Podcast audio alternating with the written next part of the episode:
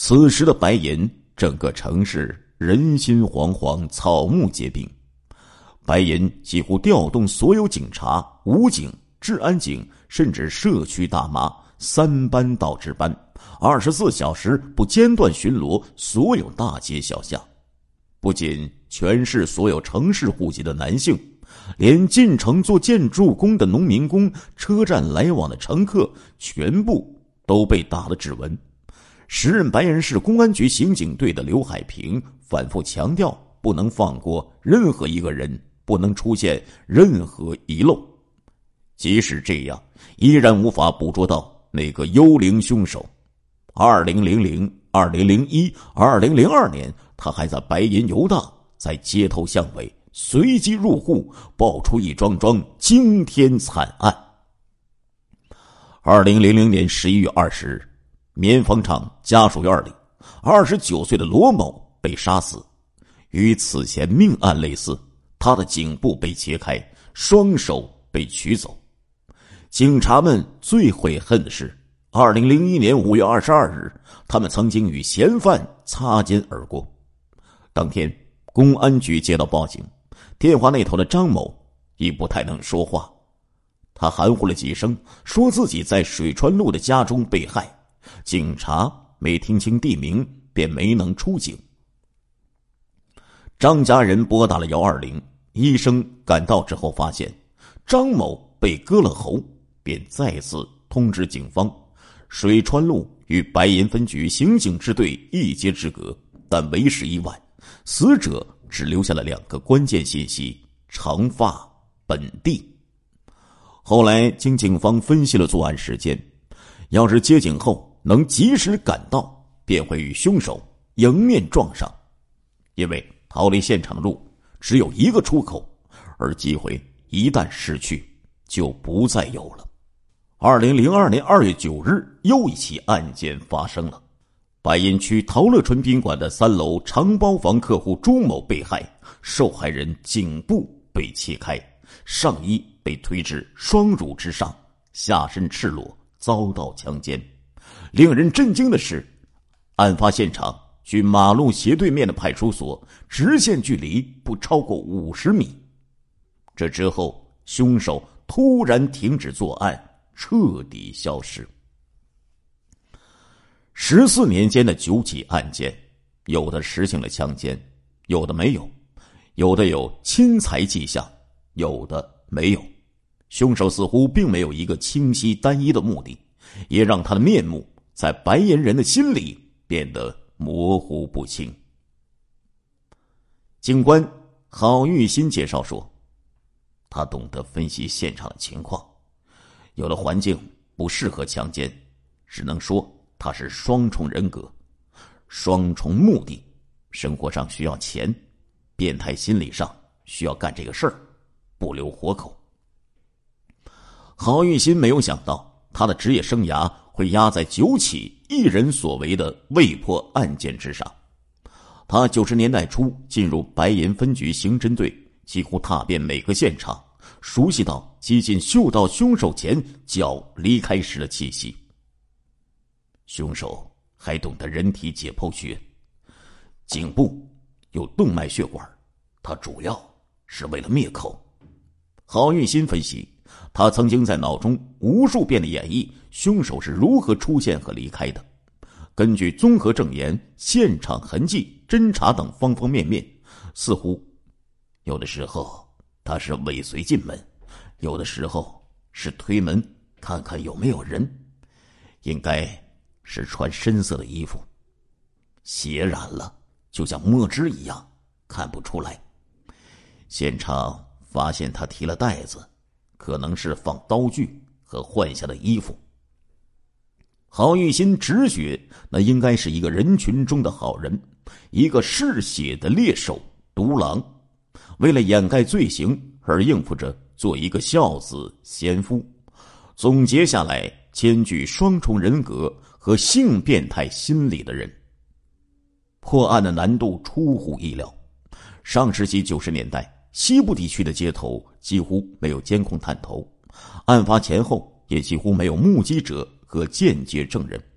但是在历次罪案现场都留下了血迹、精液、指纹、足印等身体特征线索，但是警方却一直未能找到凶手。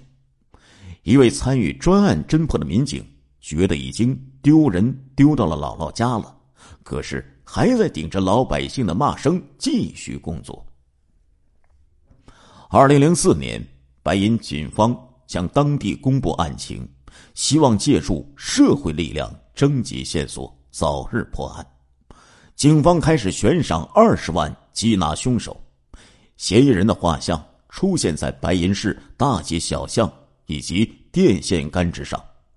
白银公司电视台循环播报着征集凶手线索的简讯。二零零四年八月五日，白银案与包头两桩杀人案现场指纹对比成功。并为甘某八零五系列强奸杀人残害女性案成为公安部督办的案件，举国的刑侦专家都陆续前来探讨或参与其中，调查未曾中断。当年的年轻警察们都觉得这个人好抓，这个人应该就在附近生活，犯罪现场又留下了那么多的指纹，等到录到指纹一比对就能够抓到。但是，在等待那枚指纹的日子里，该案的第一经办负责人刘海平因癌症去世，第二负责人张国孝心脏病突发去世，第三、第四负责人已经调离，他们带着刑警们奋战多年。当年年轻的办案民警，如今已经白发苍苍，但是他们都没有忘记这个案子。一九五四年出生的张国孝，自一九七九年参加公安工作以来，历任白银公安分局副局长、市公安局副局长兼刑事侦查支队支队长、市公安局正县级侦查员等职。一九八八年八月，张国孝被调到刑侦岗位之后，接手的第一个案子就是发生在三个月前的白银女职工白兰被害案。案件的恶劣程度令人发指，也开启了白银连环杀人案的序幕。在此后的二十年间，白银案的侦破工作成为了张国孝生活的一部分。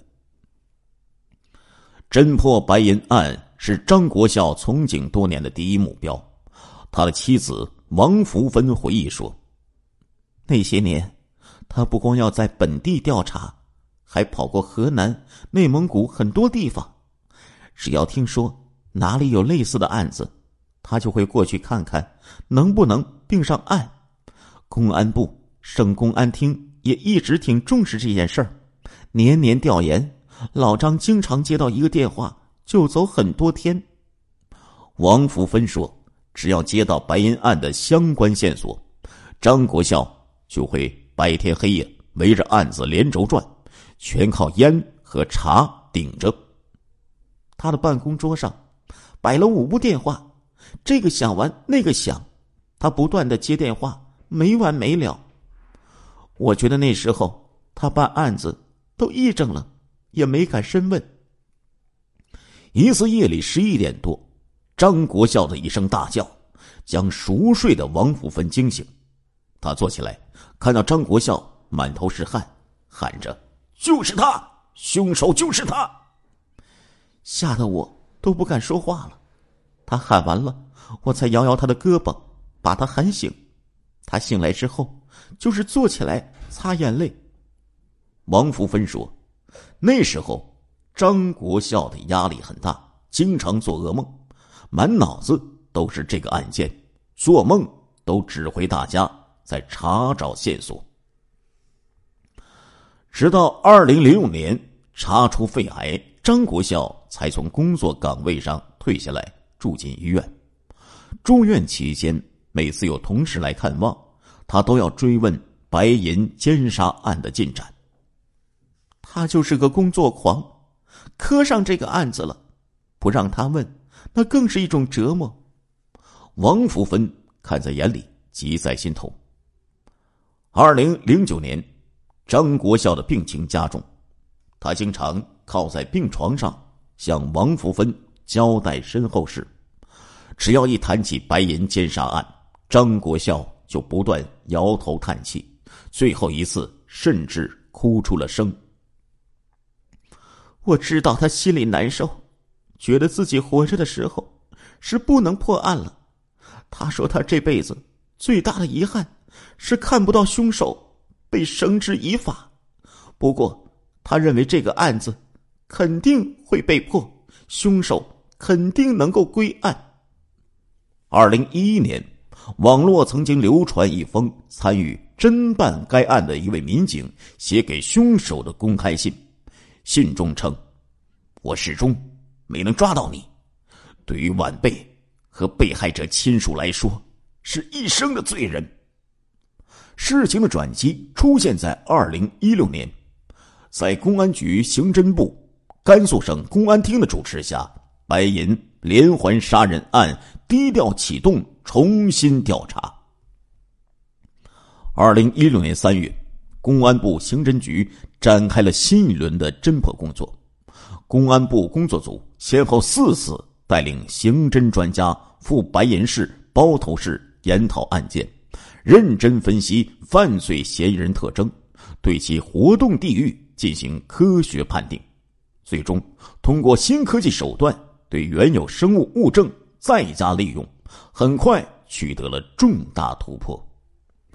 据侦办此案的警察透露，此案中首先是一名高姓男子因行贿被监视居住，警方因此采到了此人血样，经 DNA 检验分析后，此人遗传数据与甘蒙八零五大案嫌犯的信息相符合，这表明案犯与此人有相同的。染色体遗传是同一家族的男性成员。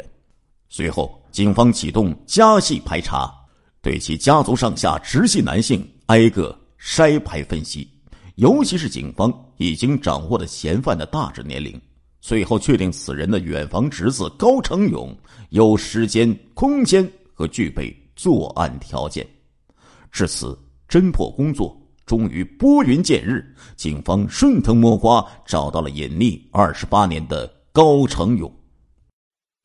亲爱的听众朋友们，这一集的《中国大案纪实》播送完了，感谢您的收听，我们下一集再见。